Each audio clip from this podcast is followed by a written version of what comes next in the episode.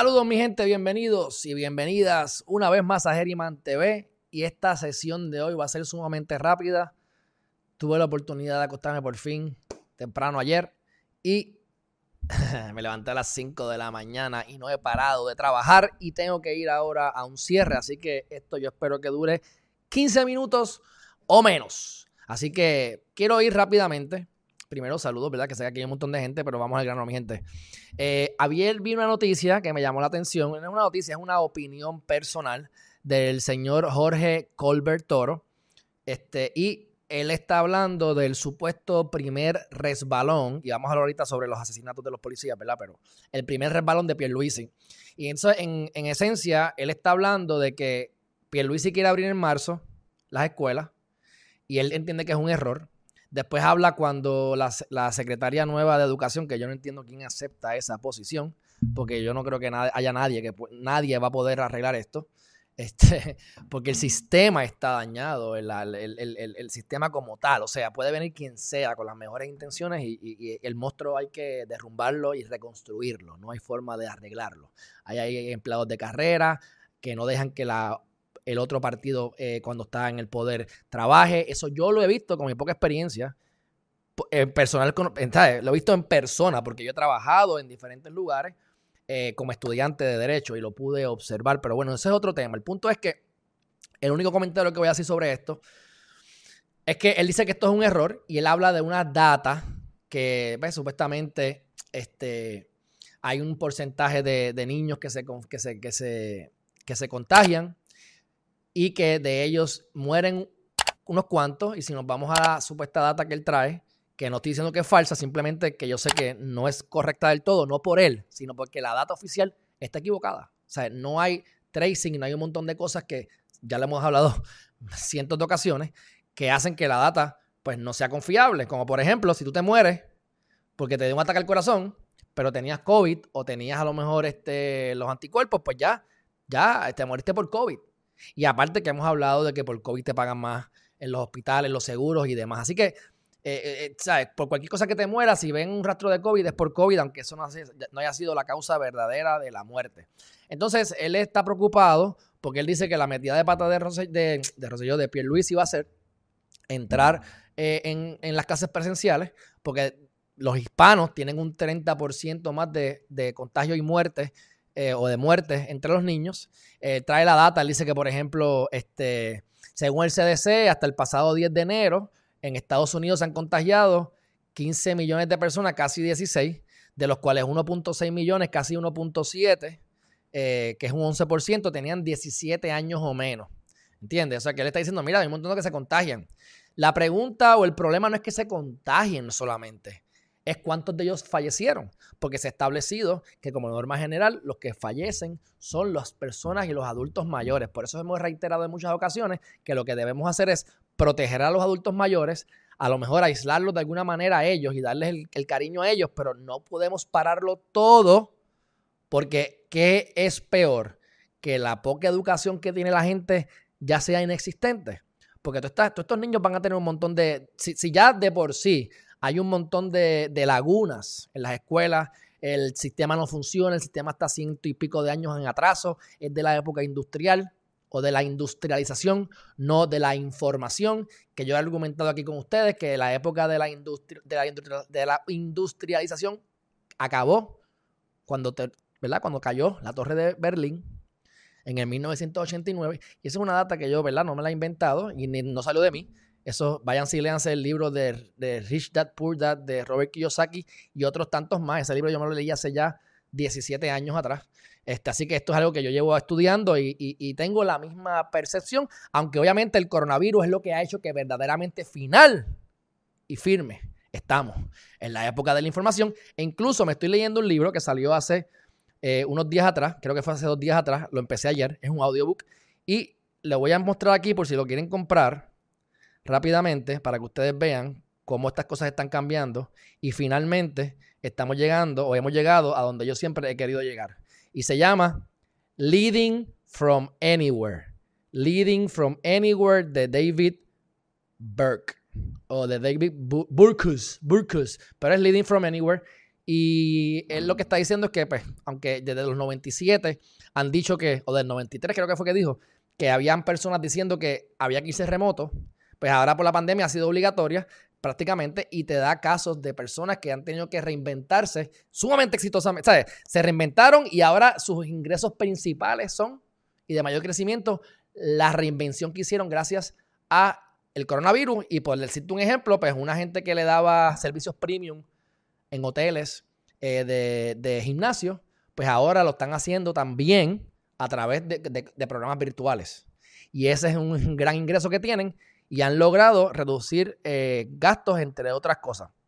Así que estamos en la época de la información, la escuela sigue estando en la época de la industrialización quieren que tú vivas el American Dream que nunca existió y ahora mucho menos, que el American Dream es comprarte una casa, darle los, eh, es un instrumento que le beneficia a los bancos y trabaja 30 años y después entonces pues te retiras y te vamos a mantener hasta el día que te mueras. Lo que, si tú quieres vivir bien ahora, es bien probable que tienes que tener un buen trabajo, que tampoco es seguro, o tienes que reinventarte y, ser creativo o creativa y empezar a crear tus negocios. Y ahora que estamos remotos, es mucho más fácil, mi gente, pero eso es otro tema. Quiero avanzar hoy.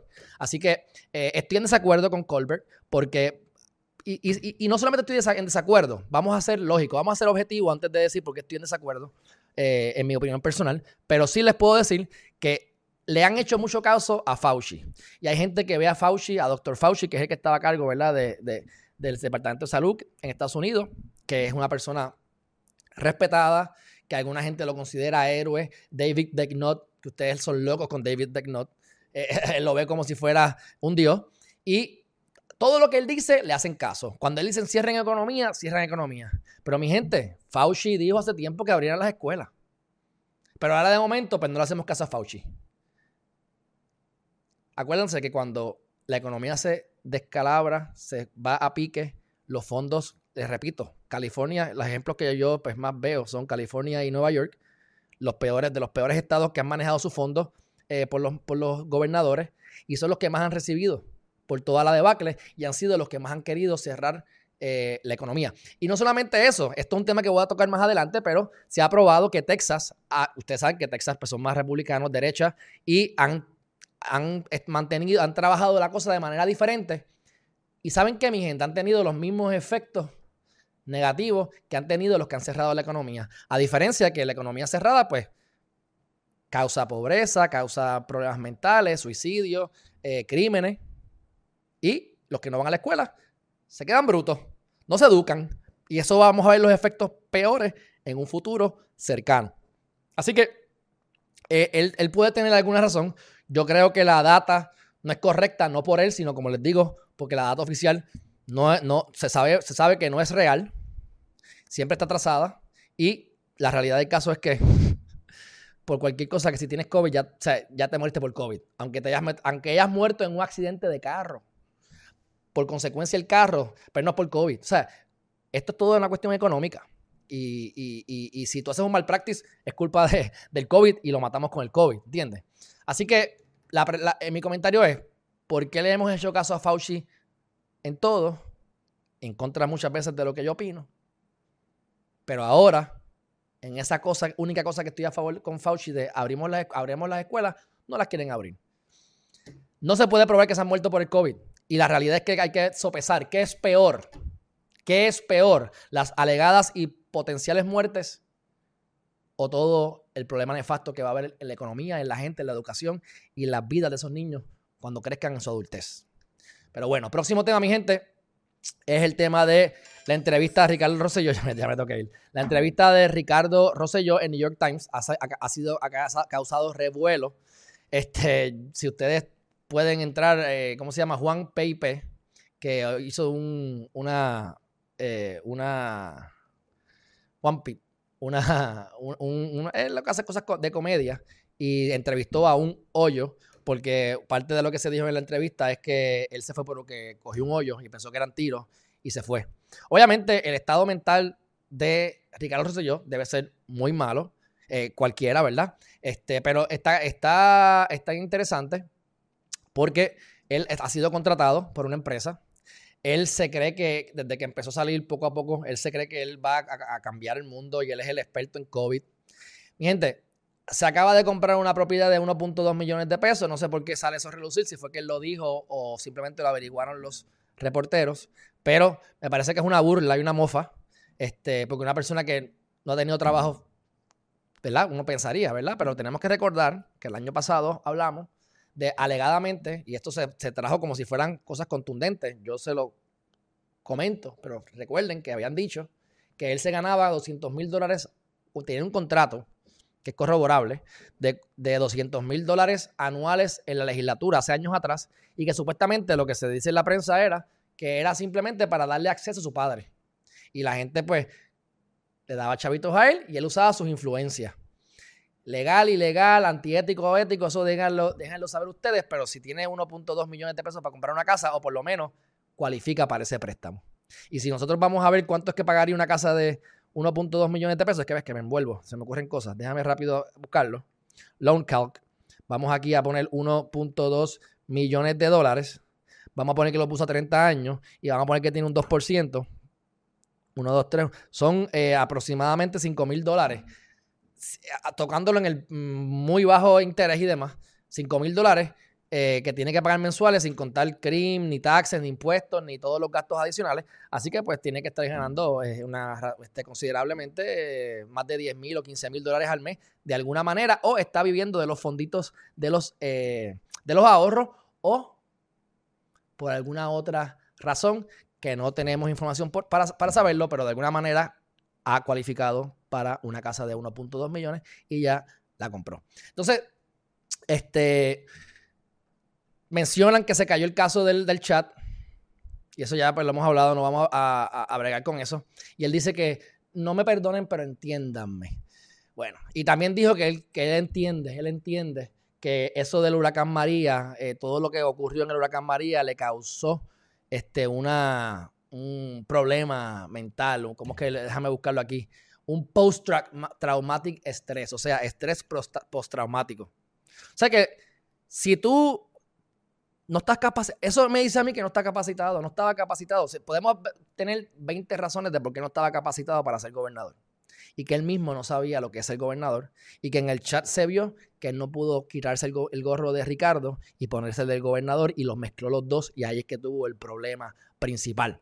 Pero si tú te vas a venir a tener un post-traumatic stress por María, pues tú no estás capacitado para ser gobernador porque no renunciaste. ¿Ah? Así que, pero como él dice, I believe, yo creo. Embuste, embuste. Si yo argumenté que lo que él hizo en el chat y de la manera en que se expresó, a mi juicio, es casi un, ¿cómo se llama esto? La gente que no tiene sentimientos, que no, este, que, que, que, que ven a las cosas por números y no se envuelven emocionalmente. Este, ahora me fue la palabra, les digo ahorita. Este, déjame ver ahora. Olvídate, no, no, no voy al caso, pero esos son, como yo digo, la gente que son CEOs, que se ha determinado que son de esa manera, porque no les importa votar a 500 personas, afectar a 500 familias, simplemente porque quieren hacerle los, números a las corporaciones. Este, así que, dicho eso, me parece que es una bofetada el haber dicho o haber salido a reducir lo de los 1.2 millones en la propiedad. Y para mí, Rosselló, Ricardo, es una, es una, es una vergüenza honestamente. Este, yo sé que él intentó hacer lo posible por hacer las cosas bien y hasta cierto punto hizo muchas cosas bien, pero es un niño, es un niño de 41 años, lamentablemente. Así que este, no tengo más nada que decir al respecto. Eso ha salido por toda la prensa. Eh, vayan a verlo, New York Times, para que vean el, para que vean el, el, artículo. Y una vez esto sale a relucir, la compañía de relaciones públicas o la compañía que lo contrata como uno de los top este, consejeros eliminó toda la información de la página para que ¿verdad? no le cayeran como chinches, porque ya les tienen que haber caído como chinches. Ah, y ahora le está invirtiendo en el COVID. Así que él, va a estar bien económicamente. O sea, él, está muy bien. Lo único que no va a tener su óleo en la, en la, legislatura, en, en, el Capitolio, porque lo cogió entonces Wanda Vázquez Garcet, que no sé si yo preferiría ver probablemente a Ricardo que a Wanda, pero bueno, eso es lo que hay. Próximo tema, eh, hay gente aquí que, me, que, se mete aquí en las redes a decir estupideces a veces. Y hay uno que me lleva días diciendo estupideces. Y una de las cosas que dijo fue que yo era un, que yo era un ingenuo. Si yo creía que esa persona había matado a los tres, el que apareció en la basura, había matado a los policías. Pues ayer yo vi la conferencia de prensa, no la transmití porque estaba fuera de eh, donde yo vivo, pero hay evidencia y ya es contundente supuestamente que quien murió, a quien mataron, asesinaron, fue quien mató a los policías. ¿Por qué? Porque la policía los vio, vio la cara y cuando ven la cara y los reconocen la ficha, dicen, sí, es la misma persona, tiene todos los atributos. Así que después de la, de la conferencia, de la rueda de prensa, de la rueda de confrontación, pues se determinó que era él. Ahora, ¿qué se va a hacer con quien lo mató a él? Pues acuérdense que, ah, perfecto, ya lo mataron a él, se esclareció el caso. Ajá. Pero alguien lo mató a él y tampoco nadie podía matarlo a él. ¿Entiendes? Y por eso es que yo siempre digo, los buenos somos más. Y hay poca, poca, poca, poca gente que, que hace tanto daño, pero esos pocos hacen muchísimo daño. Y como dijeron en la conferencia de prensa, hay pocos gatilleros así tan locos como ese, de 25 años, pero los que lo hacen, lo hacen. Ese tipo estaba envuelto como en seis muertes o era sospechoso de seis asesinatos, incluyendo el de Pinky Kirby. Ustedes saben que Pinky Kirby, nosotros tocamos también hace como uno o dos meses cuando eso ocurrió. Este, y él parece que, que fue parte de eso. Y una vez tú matas a uno, matas a diez y te sigues metiendo droga y sigues perdiendo este, la noción de la realidad. Así que así es que terminas, muerto, muerto con la cara borra. Así que dicho eso, este, una de las, de las reporteras hizo varias preguntas porque también están atacando, mira, ustedes calentaron el punto y ahora metieron a la gente en, el residencial y aparentemente la gente de residencial dicen que se vaya la policía de aquí, que se vayan de aquí. Así que la policía ha aprovechado la coyuntura para meterse allí, estar allí velando con 200, 300 agentes, que no los culpo, yo haría lo mismo, pero lo haría siempre, no lo haría solamente cuando matan a los policías, ¿verdad? Pero la misma gente de allí dicen que no los quieren y yo lo creo. No creo que todos quieren que se vayan, pero la mayoría sí causan revuelo porque las cosas se ponen tensas en el residencial. Y esto va a causar mucho más muerte. Y también lo han dicho. Ahí, ahí están, están las gangas peleándose. Así que este asesinato va a causar problemas. Y supuestamente era parte de la FARC, que es una de las organizaciones aquí en Puerto Rico eh, que están por ahí eh, gatilleros matando gente y haciendo barbaridades. Y, por eso es que dicen que Picky Kirby pertenecía a una de esas organizaciones. Así que por eso pues también la matan por alguna razón. Supuestamente estos son chismes de calle, esto hay que probarlo en corte. Y si este era uno de los asesinatos, pues ya está muerto. Así que por ahí no van a llegar a ningún lugar. Pero se esclareció supuestamente. Entonces, la otra cosa es que la ficha, el fichaje que salió del Carlos Cruz Coto, creo que era, que salió por todas partes, también a mi juicio, fue una, se aprovechó la policía de eso, porque ya era una persona que lo estaban buscando. Y como era de Lloren Torres, dijo, ah, pues mira, si estaban buscando a esta persona de Lloren Torres, aprovecha y tíralo por toda la prensa para que nos ayuden a esclarecer otro caso. Así que la persona está fugitiva, no lo ha encontrado y no se sabe si tiene que ver con, este asesinato, porque recuerden, esto, el tipo se fue corriendo, ¿entiendes? No fue como que no se planificó, vamos a matar a, los policías, fue que se, salió corriendo y el tipo pues terminó tirando tiros y los mató y tiro con rifle, el armas largas. Y la policía lo que usan son, digo, yo sé si son punto .40, pero me parece que ya están en punto .9. Y esos contratos después de que Rosemilia se fue han cambiado. Creo que ya no están, no sé si están con Glock todavía o cambiaron a Six Sauer. No soy experto ni, ni estoy al tanto de eso. Pero de todas maneras, este, yo sé que no tienen los recursos y eso es bien, bien preocupante. Y yo conozco muchos policías que, pues, que yo le he dicho, créanme o no lo crean, pero estoy en Facebook y estoy viendo todos los posts que están poniendo. Y de verdad que eh, es triste, es preocupante. Y, yo, si fuera, tuviese hijos, no quisiera que fuera policía, y menos en estos momentos en los que estamos viviendo. Así que bendición a todos los que hagan su buen trabajo, que realmente son casi, casi todos. Próximo tema rápidamente, que ya nos pasamos de los 15 minutos para variar. Jensen Medina Cardona ha regresado hoy al tribunal de Fajardo. No hay mucho que decir todavía, pero eh, es una vista argumentativa. No sé qué es lo que vayan a argumentar. Me imagino que eso saldrá más, más adelante a relucir.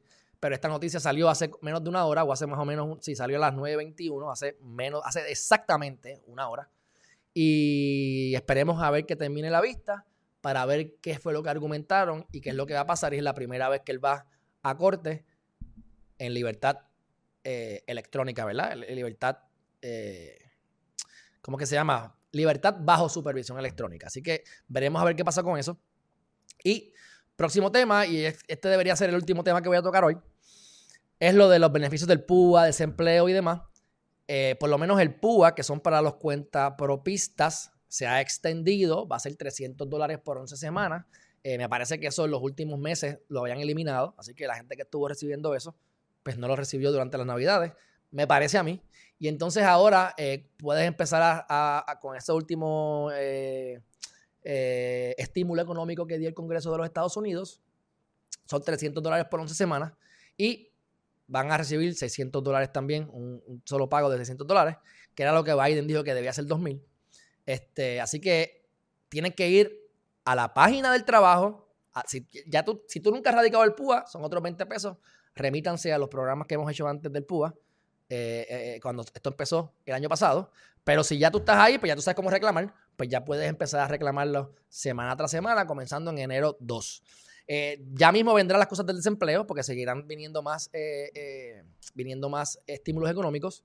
Y como cosa aparte, recuérdense del PPP, que esto es más para las corporaciones, que es el Payment Protection Plan. Todo eso no ha salido en la prensa esta semana, pero recuerdo haberlo leído hace dos o tres semanas atrás, sino, sí, como dos semanas atrás, que el lunes pasado, creo que era el 11, exacto, el enero 11, comenzaba nuevamente el segundo round, la segunda vuelta de los PPP Así que si tú tienes un empleo o tienes un negocio y tienes empleados, incluyéndote a ti, pues te van a pedir la planilla y demás, pero ya sabes que puedes pedir ese préstamo que después probablemente te lo van a poder condonar. Así que mi gente, estamos viviendo en, épocas de oportunidades, las, los beneficios y las ayudas están allí, como les he hablado del EIDL, de los préstamos de SBA.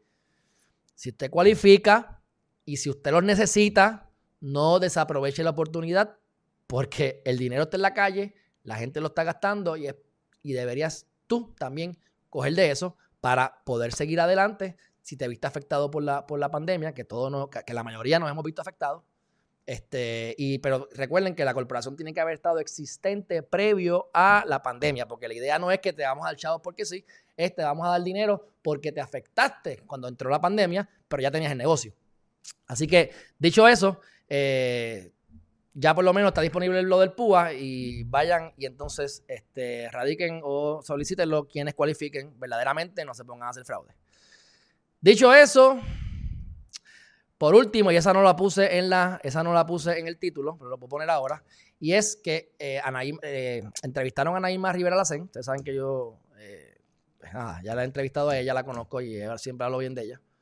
Este, están haciendo, hicieron una medida, radicaron una medida que van a estar investigando el cumplimiento de la oficina de la Procuradora de la Mujer. Esa Procuradora de la Mujer, esa oficina se creó en el 2001. Y esa oficina, yo le he dicho que hay que implosionarla. ¿Por qué? Porque nunca, nunca ha hecho su cometido. Eh, la excusa siempre es que no tienen dinero. Así que si tú no tienes dinero, ¿para qué entonces voy a... No tengo dinero para ejecutar lo que tenemos que hacer en la oficina, pero entonces si no gastamos dinero en mantener la oficina, en los empleados y usualmente ponen ahí a gente de confianza y por cuestiones políticas. Recuerden que nuestra exgobernadora, la licenciada Wanda Vázquez Garcet, fue procuradora de la mujer. Y casualmente terminó secretaria de justicia. Y lo de, lo de la gobernación fue una chiripa, pero hasta secretaria de justicia. O sea que son cosas, son cuestiones políticas. Y radicaron esta, esta medida eh, y, me, y, me, y, me, alegro. Eso es donde el Movimiento Victoria Ciudadana para que se investigue cuál ha sido el cumplimiento. Y yo les puedo decir a ustedes cuál va a ser el resultado. Me lo estoy inventando, esta es mi opinión. Que no han hecho su trabajo y la excusa va a ser, no es culpa mía, es culpa de uno, no tenemos chavos, no tenemos presupuesto. Y dos, yo lo que puedo hacer es orientar a las, a las agencias. Pero si las agencias como la policía y demás no hacen su trabajo, yo no puedo hacer nada al respecto. Y se limpian las manos. Pues si es así, elimina la bendita Procuraduría, como he dicho siempre. Ya eso está, todo lo que ocurre ahí, todo por lo que velan ellos, ya está tipificado en el Código Penal, ya hay agencias dedicadas a eso. Es cuestión de que hagan su bendito trabajo. Así que mi gente, hoy para propósito de Geriman TV, hoy ha sido un live muy corto, me tardé 10 minutos más, así que me voy corriendo. Oye, tenemos aquí 47 personas, no activé ni el chat, así que no sé, sé que aquí hay varias personas, déjame ir rapidito, pero no voy a tener todo el chat porque no lo combine con el, no pensaba interactuar con ustedes hoy por la, por la velocidad que tenía que hablar. Pero María Rivera, un fuerte abrazo, siempre estás aquí con nosotros. Sé que tú eres fan de Jensen Medina Cardona, así que veremos a ver qué pasa. Yarilín Acevedo, un fuerte abrazo. Silera Viera, Lola Miranda, Chris Melly, tienen que desmantelar el departamento y hacer una verdadera reforma. que eso no va a pasar, pero ojalá, eso es lo único que, lo único que resolvería el problema en el sistema de educación. Saludos a Naldo, Arlene Méndez, ¿qué pasa? Alida Colombáez, Mari, ¿cómo es? Mariani Díaz, saludos, no recuerdo haberte visto, así que bienvenidas a Geriman TV, mi hermanazo, Etiel Costales Ortiz, que a mí me da una alegría tan grande cuando hermanos, amigos y seres queridos me llaman para decirme, ¿cómo tú estás? ¿Cómo tú estás? ¿Estás bien? Sin ninguna otra razón ulterior. Así que yo, aparte de que quiero mucho a Etiel, gracias siempre por mantenerte en comunicación y por el apoyo desde YouTube que estás ahora mismo. Un fuerte abrazo y espero verte pronto. Dice, los policías caídos, pues ya comenté sobre eso. Ayer, eh, hace dos días hablé del tema, pero ayer salió también en Instagram, para los que estén en Instagram, porque ustedes saben que yo no hago los, no, no hago los live en Instagram, pero sí los publico luego de que los editamos. Este, y ahí tienes toda mi opinión. Me parece una barbaridad. Eh, creo que le están dando más cariño a este caso porque son policías, deberían dárselo a todos. Pero eh, es bien triste y ya hablé del tema, no quiero ponerme triste porque hoy es un día bueno y me voy para la calle a trabajar. Aquí está Chris Melly, que ella es fan de, ¿qué? Ricky Rosselló. Embuste, embuste, no te vayas a ofender. Ricky tiene el cerebro fundido por las drogas que usa. Ah, bueno, yo no me atrevo a decir eso porque yo no me he metido drogas con él y no me consta. Pero sí sé que lo han malcriado. Es un malcriadito, es un nene, es un nene de papá. Ustedes saben la canción de la nena de papi, pues él es el nene de papi. El nene de papi. Y el problema es, mi gente, cuando tú le das todo a tus hijos, lo proteges, no permitas, no permites que coja golpes, no crecen emocionalmente. Y el resultado es un qué? Un Ricky Rosselló. Y ese es en el mejor de los casos, porque pudo haber salido delincuente, matón, tú sabes. Así que, porque yo cuando estaba en Estados Unidos, mientras más dinero hay, más droga hay. O sea, yo estaba en Puerto Rico, me fui a Estados Unidos, yo nunca vi ni marihuana. Y me fui a Estados Unidos a los 16. Llegué a Estados Unidos, donde había chavo. El nene que llegaba en BMW, la nena que llegaba en, en su propio Jaguar, en grado 11, se metía en el dedo. Y eso era lo más común. Así que padres, pónganse para su número. Saludos ahí desde Texas. Vamos a ver por aquí. Eh, sí, es que muchas veces las preguntas que hacen los reporteros, muchas son buenas, pero la mayoría son por hacerlas. ¿Por qué? Porque te ponen ahí y tú tienes que hablar para justificar que estés ahí. Entonces a veces no piensan bien las preguntas. Este, pero bueno, eso ya lo hemos hablado también anteriormente. Y dice, no fue Biden el de los 2000. Eh, sí, Cecilio, lo que pasa es que Biden habló en la prensa y dijo que los 600 dólares no daban porque cuando uno tiene que escoger entre pagar la renta y pagar el agua, digo, pagar la renta y pagar la comida y comprar comida, pues está difícil. Que los 2000 son lo correcto. Así que por lo menos él sí lo mencionó, aunque no sea necesariamente de su autoría, obviamente, pero, pero él lo mencionó. Y yo lo que dije sobre eso fue que ni 600 ni 2000 da. O sea, no podemos seguirle dando los peces o el pescado a la persona que tiene hambre. Dar el pescado para que pueda comer y no se muera hoy. Pero tenemos que inculcarles a ellos a cómo pescar. Y ahí está la educación. Y ahí es que entonces ve mi crítica sobre no estar asistiendo a las escuelas. Porque si tú no educas a la persona para que se consiga su propio pescado, el gobierno no puede mantener a todo el mundo para toda la vida. Y seguimos perpetuando la, ¿verdad? La, la, la falta de pensamiento crítico. Y las personas que no piensan críticamente, adivina qué son manipulables. ¿Y qué es lo que quiere el gobierno? Y toda persona que controla, controlarte, manipularte. Pero bueno, saludos, eh, anda, parcirete. ¿Qué pasa, hermanazo? Dani Rabanal, Casasus. Qué bueno que estás aquí, un fuerte abrazo. Vamos a ver por aquí. Aramis, ¿cuándo pagarán la demanda? Vamos, a los transitorios. No sé, no sé esa respuesta. Aramis. Saludos a Boski, Junito, Manicato, Naniki. Está bueno. Pues, ¿cómo está? Que Dios te acompañe. Gracias a Iris, gracias Aramis y gracias a Minerma que me ve siempre de dónde? De Massachusetts. Bueno, este, exacto, este, le preguntaron que quién eran los testigos, pues sí, y, hicieron otras preguntas peores. ¿Cuándo, ¿Hasta cuándo van a estar allí en el residencial? Porque mira, calentaron el punto, pero, y se rió ella y dijo, pero es que la gente de ahí está diciendo que no los quieren. Y el policía dijo, bueno, pues problema de ellos. Deberían querernos estar, que, que estuviésemos ahí porque estamos protegiendo. Así que, pero bueno, este, dicho eso, mi gente, un fuerte abrazo. Tengo más temas que no los voy a hablar hoy, pero estaremos en comunicación y mañana yo espero estar con ustedes nuevamente un poco más temprano. Dicho eso, mi gente, un fuerte abrazo y nos vemos luego. Bye bye.